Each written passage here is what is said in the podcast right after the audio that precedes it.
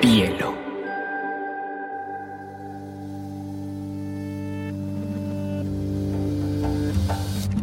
Coincide con la noción de estilo tal como se define.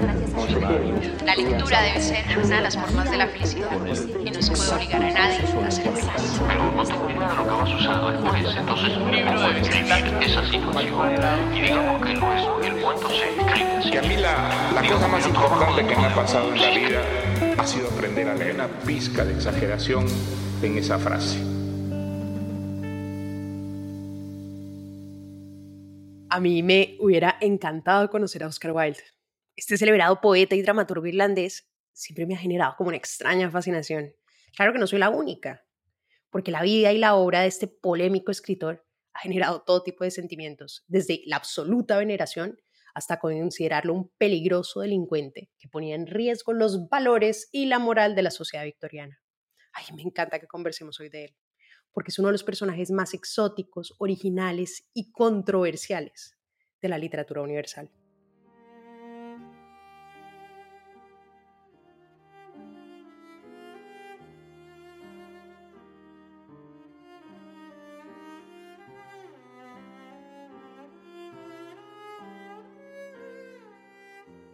Oscar Wilde nació en 1854 en Dublín, Irlanda.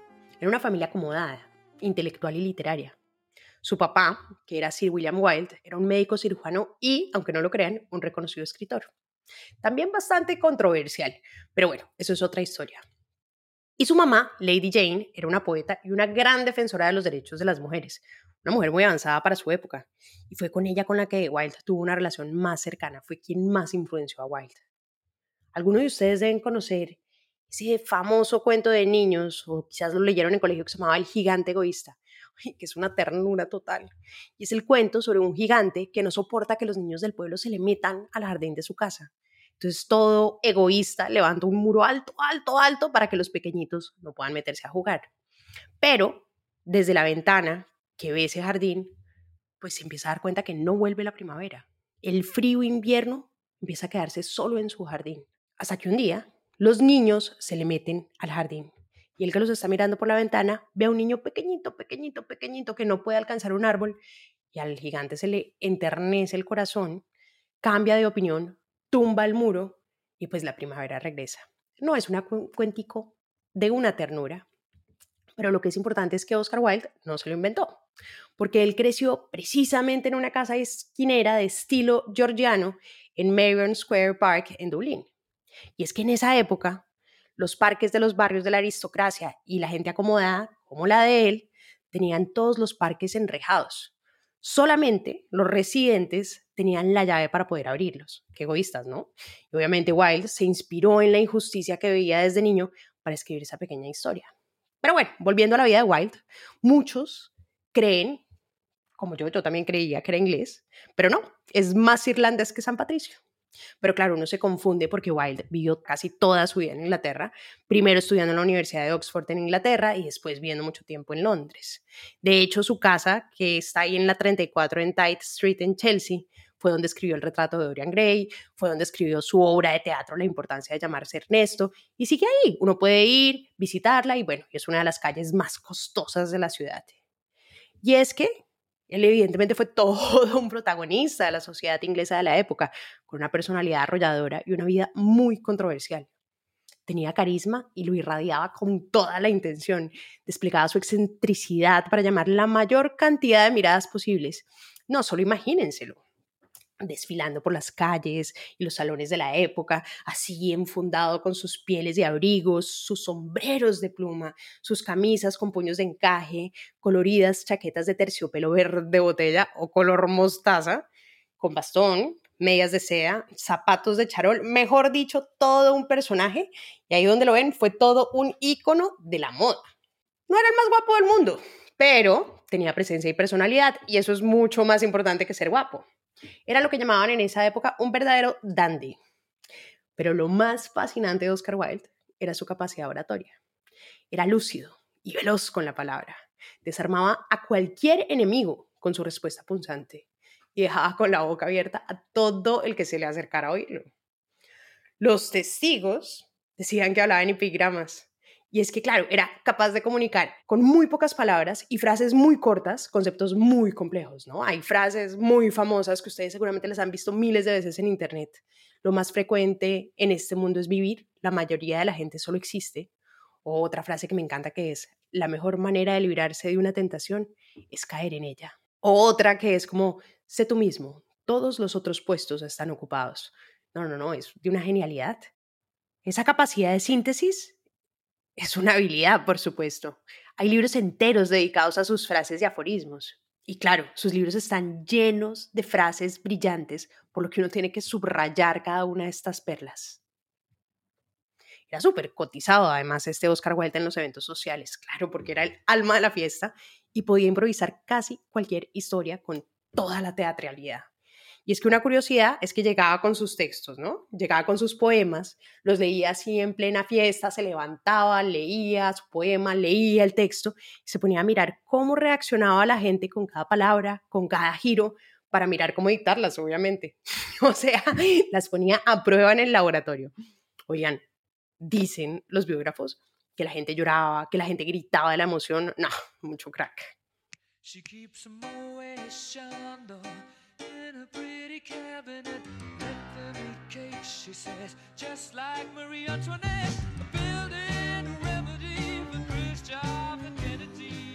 Oscar Wilde estaba obsesionado con ser famoso, costara lo que le costara.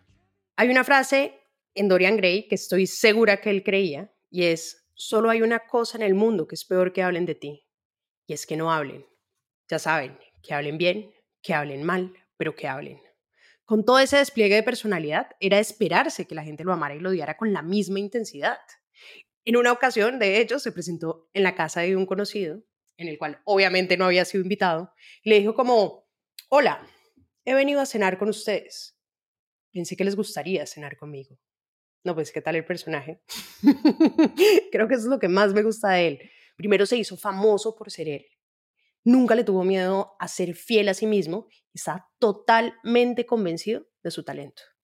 Y como lo dice muy bien esa poeta Elvira Sastre en una traducción que le hizo a los poemas de amor de Oscar Wilde al español, Wilde no desconocía que, para que te presten atención, tienes que llamarla, por lo que puso el ojo público sobre su figura para a continuación exhibir su talento del que siempre estuvo seguro.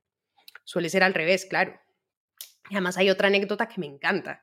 Cuando Oscar Wilde llega a Estados Unidos, el oficial de la aduana le pregunta si tiene algo que declarar. Claro, típico de Wilde. Tenía que responderle con una genialidad y le responde como, no tengo nada que declarar, excepto mi genio. claro que era un genio. Pero un talento no sirve de nada si no lo alimentas, lo amarras y lo formas con trabajo como lo hizo por muchos años Oscar Wilde, que se dedicó a escribir. Él estaba además convencido de que todos los aspectos de su vida tenían que ser una manifestación del arte. Su forma de hablar, su forma de vestir, su forma de relacionarse, su correspondencia, sus amores, por supuesto, y todas sus creaciones literarias. Era un artista que estaba absolutamente obsesionado con la belleza y la estética. De hecho, él falleció en París, ¿no? Y en su tumba en el cementerio Père Lachaise, que era muy conocida en una época porque estaba llena de besos de labial rojo que le dejaban todos sus fans. Bueno, después quitaron los besos porque estaban dañando la estatua, pero el caso es que en esa tumba hay varios epitafios inscritos en la lápida. Y uno de esos dice, o se va el papel tapiz o me voy yo. Esa frase es de una anécdota muy famosa. Y es que cuando Wilde estaba enfermo, estaba encerrado en ese cuarto en el hotel en París, porque se intoxicó creo que como con unas ostras o con algún alimento, y el papel tapiz del sitio era tan, tan, tan feo, que dijo esta genialidad. Este papel tapiz y yo estamos de pelea en un duelo a muerte. O se va o me voy yo.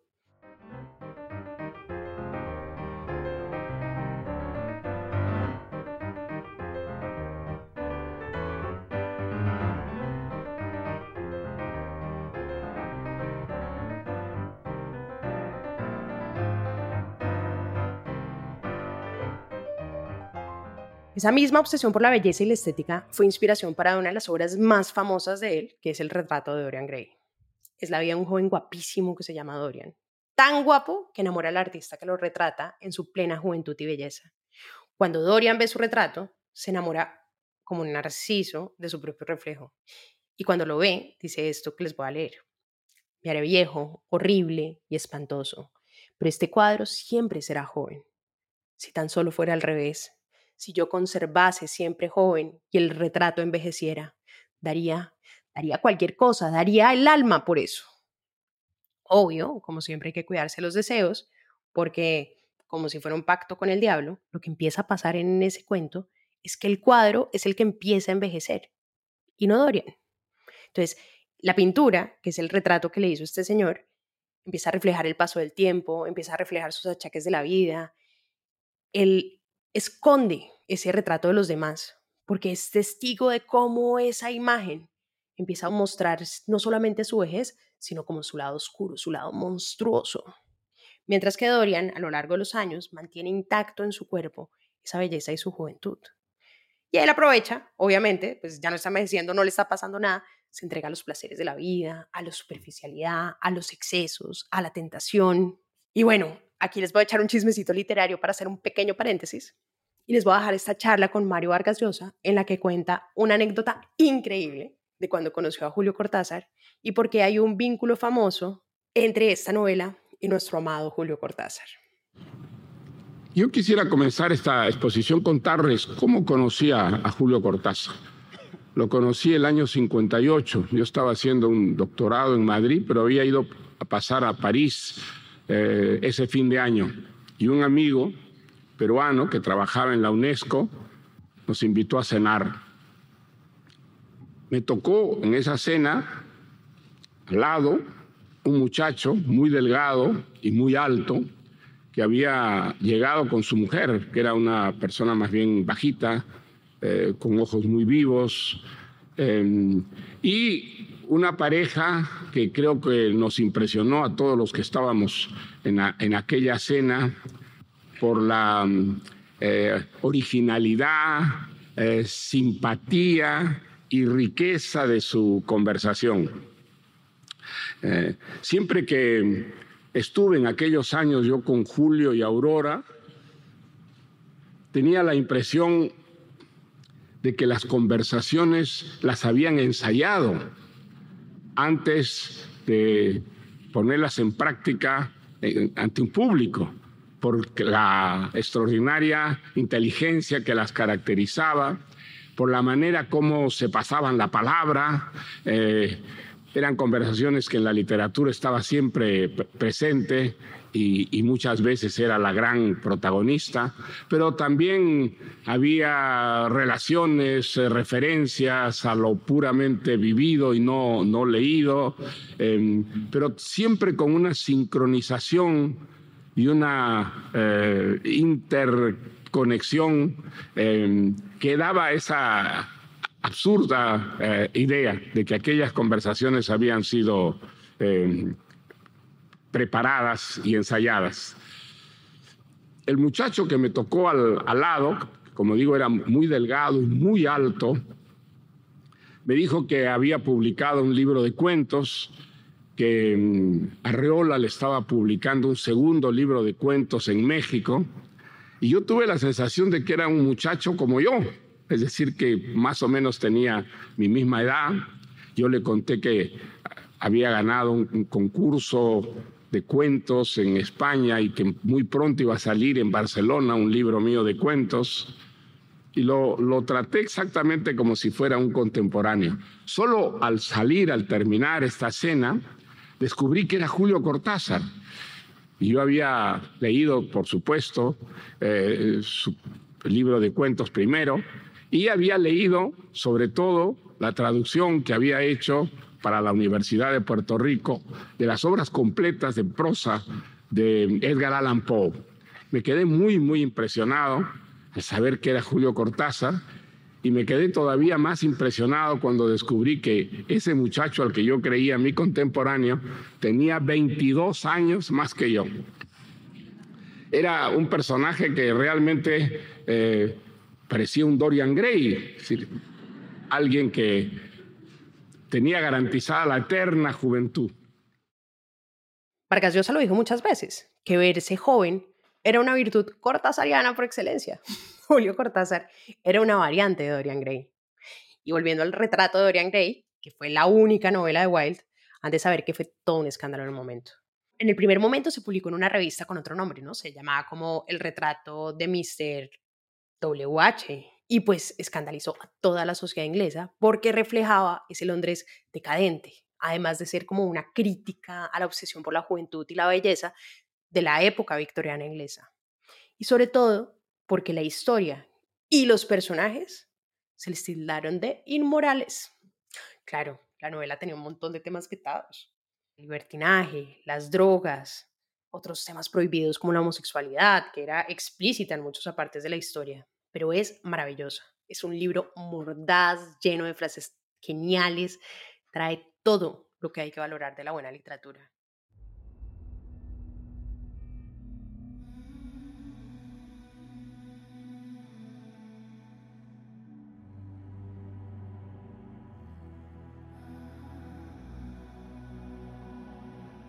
Este libro fue un hito en la literatura universal precisamente por esa crítica y la discusión que se generó alrededor de ese concepto entre el arte y la moral. En esa época, en la época victoriana, había como una, digamos que una creencia absurda de que el arte tenía que ser moral. O sea, el objetivo mismo de todas las creaciones tenían que ser moralizantes. claro, Walter estaba en contra de esa absurda afirmación. Dato curioso es que cuando Wilde decide publicarlo como libro, pues lo que tenían que hacer es que termina autocensurándose, o sea, editó, cortó, pues mejor dicho, cambió bastante como para bajarle al tonito, ¿saben?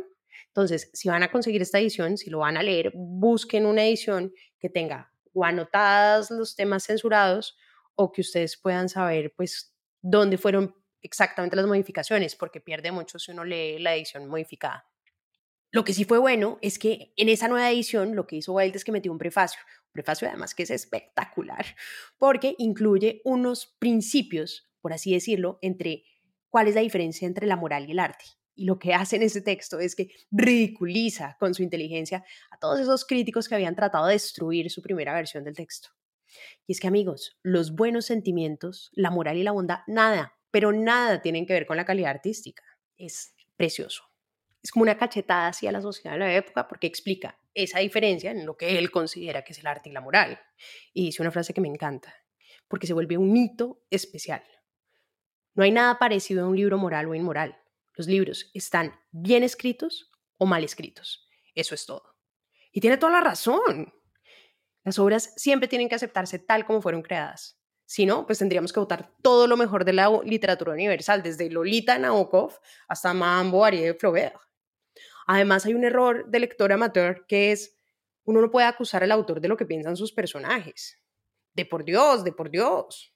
En ese caso, hubieran tenido que mandar a la cárcel a Agatha Christie por ser la autora material de los mejores crímenes de la historia de la literatura. Oscar Wilde se da a conocer por sus cuentos hay muchos famosos, ¿no? El Ruiseñor y la Rosa, que es sobre el sacrificio y el verdadero significado del amor. El Príncipe Feliz, que es la historia de una estatua de un príncipe y un gorrón que muestra una compasión. Y otro fantástico, que es personalmente mi favorito, que es como de literatura juvenil y todo, que es El fantasma de Canterville. Es divino porque narra la historia de una familia Otis, que son unos diplomáticos americanos que se van a vivir al castillo de Canterville en Inglaterra, pero eh, lo que pasa con el castillo de Canterville es que está embrujado Sí, sí, lo habita un fantasma que se llama Sir Simon Canterville, que deambula hace 300 años, luego de haber asesinado a su esposa Lady Eleanor en Canterville, o sea, ahí mismo. Miren, el cuento es espectacular y divertidísimo porque es un cuento al revés. No es el fantasma el que espanta a la familia, sino la familia la que empieza a espantar el fantasma. No, no, no, no, no, lo amo. Es demasiado divertido. Se aprecia además la originalidad, la picardía, el humor de Wilde. No, no, no, no, no. Yo me desternillo de la risa con ese cuentico. Pero bueno, si vamos a hablar de Oscar Wilde, tenemos que hablar de un tema muy importante y es de la pasión. Pero sobre todo de su gran amor. El famoso, famosísimo Lord Alfred Douglas, que era el hijo del marqués de Queensberry antes de conocerlo, Oscar Wilde estaba casado con una mujer fantástica que se llama Constance Lloyd, con quien tuvo además dos hijos. Además, ella era escritora y era algo reconocida, pero claro, como siempre pasa en la historia, siempre se le reconoce más por ser la esposa de Wilde. Al parecer, ¿saben? Sí, la adoraba. Pero cuando él tenía 36 años, un amigo le presentó a Lord Alfred Douglas. Era un muchachito de 21 o 22 años y miren, Oscar Wilde quedó flechado, flechado. No solo porque Lord Alfred dolía de lo guapo que era, sino que además era lector y poeta. Pero claro, para criterio de muchos, incluyendo al pobre Oscar Wilde, un par de años después, Bossy, Bossy porque así le decía por cariño a ese muchacho Lord Alfred, lo enamoró, lo usó y fue su perdición. No, no, no, todo se fue a la porra cuando llegó ese muchacho. Primero Wilde no volvió a parar en la casa, ¿no? Sus hijos y su esposa ni lo veían. Se la pasaban de fiesta, de excesos, comiendo, cenando, y claro, tenía con Bossy una de esas relaciones pasionales de las que uno nunca logra sacar a las amigas. ¿Saben? Que son puras, puras red flags. No, amigues. Se amaban, se peleaban, se separaban, luego se reconciliaban, luego otra vez se amaban, se peleaban, se separaban. No, era puro drama, 24 horas de drama. Y pues claro, lo que era complicado en realidad no era tanto la parte dramática, sino que esa parte de disciplina, del trabajo que caracterizaba a Wilde, se esfumaba cuando estaba con Bowsy. O sea, no trabajaba nada cuando estaba con él.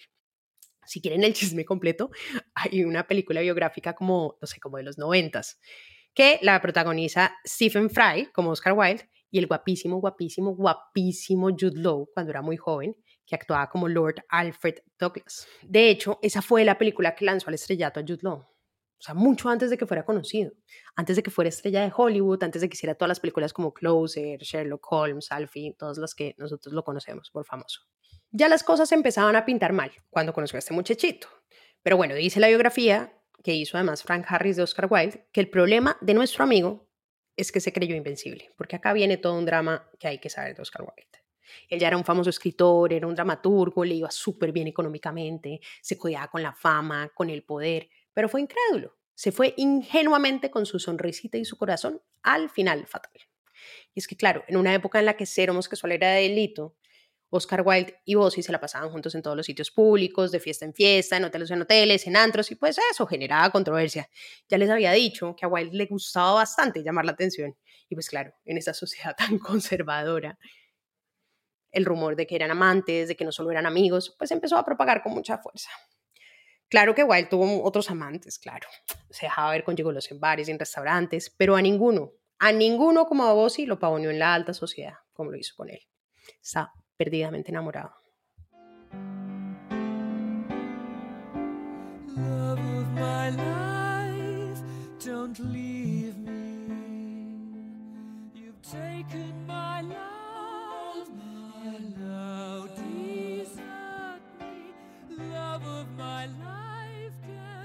Y bueno, aquí viene el primer villano de esta historia, que es el papá de Lord Alfred Douglas, el papá de Bossy, que es el marqués de Queensberry, que estaba absolutamente furioso y reprobaba totalmente esa relación de su hijo con el escritor. Creía que Wilde estaba corrompiendo a su hijo. Ay, no, pues tan inocente, Bossy.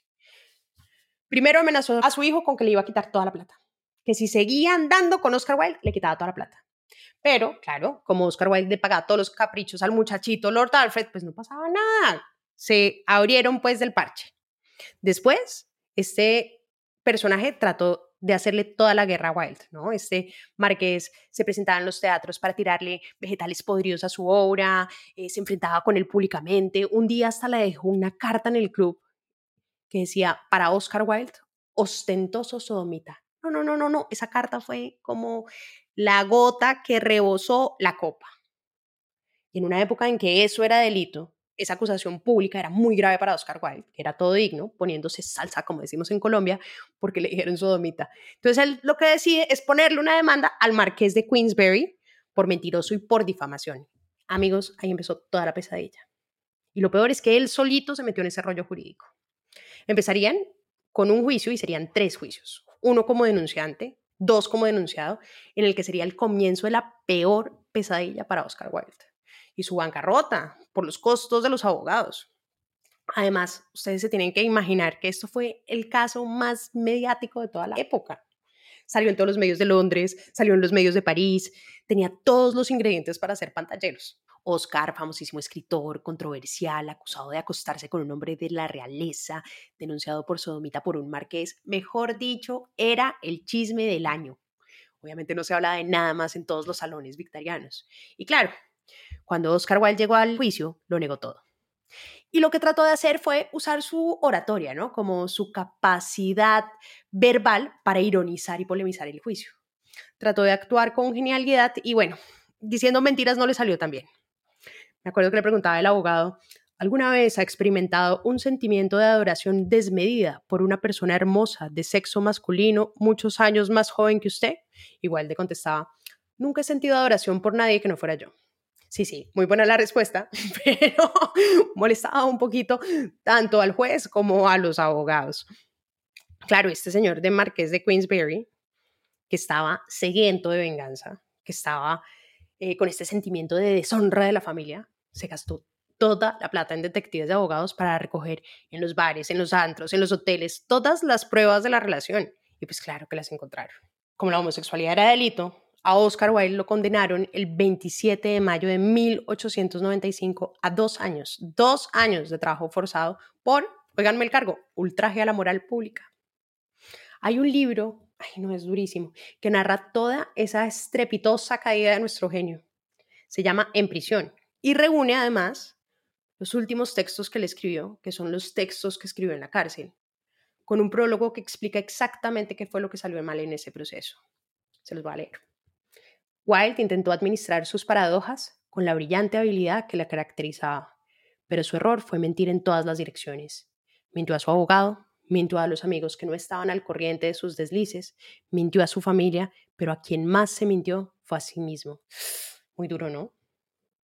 Lo tenaz es que Wilde en ese momento estaba como en el pico de su carrera. Era el segundo autor más leído después de William Shakespeare. Sí, después de William Shakespeare era aclamado por la crítica. Apenas estaba saboreando el éxito de una comedia teatral que se llamaba La importancia de llamarse Ernesto, que fue súper exitosa porque era una obra de teatro que hacía como una crítica sarcástica a la sociedad victoriana de la época, que hizo reír como nada al público porque era irónica, fresca, original.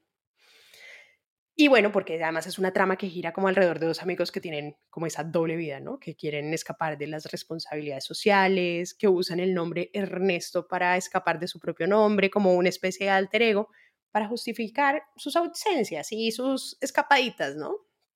Que está muy bien si la quieren chismosear y harto coctelero. Hay una película divertidísima que la llevan al cine con este actor, con Colin Firth, ¿no? Que es ese actor inglés, ¿si se acuerdan quién es? El que hace de novio del diario de Bridget Jones. Bueno, esa adaptación es de la obra con diálogos que muestran la genialidad evidente de Wilde. Pero bueno, cerrando el paréntesis, volvamos a la condena de Oscar Wilde. Él estaba en la cima del éxito, pues después de ser un escritor, de un autor aclamado, aplaudido, con gran fortuna y popularidad, lo meten a la cárcel y saben que pierde todo pierde a su familia, pierde a su público y ¿saben qué hace el novio? Abandona, ni siquiera va a visitarlo. Hasta sus libros dejaron de venderse porque era una forma de censurarlo socialmente. Antes del juicio final, dicen que los amigos le suplicaban como, por favor, por favor, Oscar, vete de Londres, pero él se negó. Hay muchas teorías que dicen por qué se quedó en ese hotel Savoy, más o menos esperando a que lo arrestaran mientras tomaba vino, fumaba, leía periódicos, pero todos los amigos eran como, no, no, te tienes que ir, vete, vete, vete, como que todo el mundo casi que predecía el desastre de lo que iba a pasar, menos él. Uno de los textos, además, que escribe en la, en prisión es una de las cosas más duras, dolorosas y bellas que yo he leído de la literatura. Yo conocí ese texto por un librero de la tornamesa. Me acuerdo que estaba como buscando unas cartas de amor. Y él me dijo, ¿por qué no te lees de Profundis de Oscar Wilde? Me dijo que esa carta era la culpable de que él estudiara literatura. No puedes imaginar la curiosidad que me dio. Obviamente la cogí y es una carta que está en ese libro de la cárcel que les había contado. Es una carta que le escribe a Ozzy, ¿no? Como reclamo, pero que además tiene unas reflexiones sobre el oficio del artista y su visión del arte que uno, miren, se derrite. Además uno se entera de toda la intimidad de estos dos de toda la relación de estos dos y lo patán que fue Bossy con nuestro amado Oscar Wilde.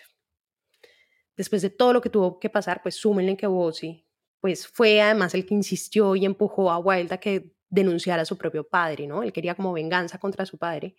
Y ya una vez lo meten a la cárcel, lo abandona y ni siquiera tiene la decencia nunca de ir a visitarlo a la cárcel. Bueno, el caso es que el pobre escritor perdió todo por el amor y le escribe de Profundis, que es esta epístola larga que les estoy contando, que es una confesión divina a Lord Alfred Douglas sobre el arte, sobre la creatividad, sobre la vida del artista, que le reclama, por supuesto, la relación, pero tiene unas perlas divinas. Les voy a leer un pedacito para que se les arrugue el corazón, amigos. Nunca comprendiste que un artista, alguien como yo, que para crear una obra de calidad depende de la fuerza de su personalidad, necesita para el desarrollo artístico estar rodeado de ideas, de un entorno intelectual, sosiego, paz y soledad. Ya desde el principio hubo un enorme abismo entre nosotros. No, tenaz. El amor, en este caso, que es uno de los pocos casos que he visto esto en la literatura, en vez de ser creador, esterilizó a Wilde. Algo que es rarísimo. Y es que, claro, siempre que estuvieron juntos, le dicen esta carta, no escribió ni una sola línea. Y claro, este muchacho era caprichoso, lo manipulaba, lo dejaba enfermo, lo usaba. No, que no se note que me caiga mal Bose. Que, pero claro, como decimos en Colombia, el que se mete con niños amanece cagado. Ahora, lo peligroso de salir con un escritor es que uno termina expuesto en su obra, claramente, como le pasa a Lord Alfred Byron, que quedó como el peor novio de la historia. Cuando Wilde finalmente sale de la cárcel, pues obviamente no le queda nada en Londres. Su familia lo había abandonado. Su esposa e hijos cambiaron de apellido a Holland porque ya Wilde era muy deshonroso.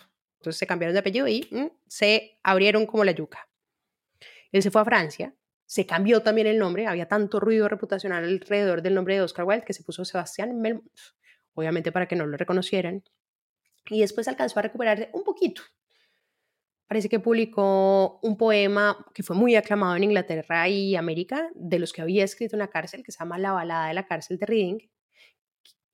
Y obviamente después de esta dolorosísima experiencia de Wilde, en la que perdió todo, pues lo llevaron ya como al extremo, ¿no? A pedir piedad y perdón, mis amores el tipo se fue hasta a visitar al Papa, que lo recibió como un pecador arrepentido. Y bueno, como en realidad el que peca y reza, en realidad no empata, obviamente cayó en la tentación de verse con Bowsy. Sí, yo sé, no sé por qué terminó viéndose con él, pero pues es que, amigos, es que el amor es vicio y enfermedad, no hay nada que hacer. Hay una biografía que es Vida y Confesiones de Oscar Wilde, que es la, tal vez la biografía más cuidadosa de uno de sus testigos vitales, que es Frank Harris, que estuvo con él, y que le escribe una carta en la que relata exactamente cómo se dejó tentar. Dice así, recibí una carta todos los días, Frank, rogándome que fuera a Posillipo, a la villa que Alfred había alquilado. Todos los días oía su voz que me llamaba, ven, ven al sol, ven al sol y ven a mí, ven a Nápoles con su maravilloso museo de bronces y Pompeya, te espero para darte la bienvenida, ven. ¿Quién podría resistirse, Frank? ¿Quién podría quedarse en el sombrío perneval y ver caer las sábanas de la lluvia la niebla gris que cubre el mar gris y pensar en Nápoles, en el amor y en el sol. ¿Quién podría resistirse todo? Yo no podía, Frank. Estaba tan solo y odiaba la soledad. Resistí tanto como pude, pero cuando llegó el frío octubre y vos vino a buscarme, dejé de luchar y cedí. Pero obviamente ya, amigos, la gente no cambia. Uno no puede volver con un ex tóxico. En este último encuentro, pues obviamente fue otra desilusión. Y no solamente fue una otra desilusión, sino que fue la segunda gran crisis de la vida de nuestro amigo Wilde. El chisme del encuentro en Italia está completico en una carta que Wilde le escribe a su amigo Robert Ross y le dice, los hechos en Nápoles son muy tristes. Bossi durante cuatro meses, mediante interminables mentiras, me ofreció un hogar. Me ofreció su amor, afecto y cuidado. Prometió que nunca me faltaría nada. Después de cuatro meses acepté su oferta. Pero cuando nos encontramos camino a Nápoles, descubrí que no tenía ni dinero ni planes y había olvidado todas sus promesas. Su única idea era que yo debía reunir todo el dinero para los dos. Lo hice hasta 120 libras. De eso vivía Bowsy bastante feliz. Pero cuando se trataba de poner de su parte, se volvía tremendamente cruel y mezquino. Cuando cesó mi mesada, se fue. Ay, no, marica, definitivamente. No, pues obviamente eso lo terminó de destruir. Después de eso, chicos, Oscar Wilde nunca más volvió a escribir. No, no, no. O sea, Bossy es el verdadero villano de esta historia. Se portó re mal. Después de eso, como lo dijo el mismo Wilde, nunca más pudo enfrentarse con su propia alma. Se fue a París a vivir con relativa pobreza. Hay gente que dice que hasta mendigaba, pero bueno, no sé. Donde pasó la mayor parte de los tiempos en bares y en cafés tomando trago. Y en la medida que pasaba con esa vida, pues su genialidad se le fue apagando. Oscar finalmente A los 46 años se enfermó de meningitis y murió literalmente en soledad en un hotel de muy bajo presupuesto en 1900. Y claro, hoy en día es un hotel súper lujoso en París en el que uno hoy se puede quedar en la suite Oscar Wilde, inspirada en el huésped más famoso, claro. Pero lo importante de todo esto es que a pesar de toda esta crisis y todo este drama que vivió nuestro amigo Wilde, la literatura siempre se encarga de que la genialidad, el talento y el trabajo permanezcan inmortales. Ahí está el verdadero Dorian Gray. Y es que lo que es cierto es que hay personajes que llegan demasiado pronto a su tiempo. Y toda esta controversia es lo que finalmente también nos ayuda a elevarlos en el podio de la historia. Su talento y la controversia finalmente no importa. Oscar se atrevió a vivir la vida que quería, siempre hizo lo que quiso, no temió lanzarse al abismo. Fue completamente auténtico. Y claro, que hizo lo que quiso. De su vida hizo arte. Aunque lo juzgaran y lo condenaran y sufriera por amor y abandono, porque a fin de cuentas, eso también hace parte de una vida bien vivida. Como dice Charles Bukowski, encuentra lo que amas y deja que te mate. Pues eso hizo Oscar Wilde. Como buen dramaturgo, era imposible que su vida no acabara en tragedia, porque ser apasionado, haberse entregado a sus creaciones, a sus pasiones, haberse dejado guiar por su libertad, escondía en el verdadero final. La inmortalidad de su vida, sus obras y su nombre.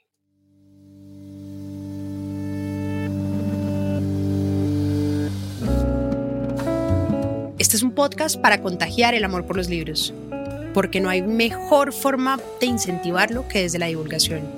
Ser promotor de lectura es un hobby, pero también un reconocimiento y un agradecimiento implícito a aquellas personas que en nuestra vida nos acercaron a los libros.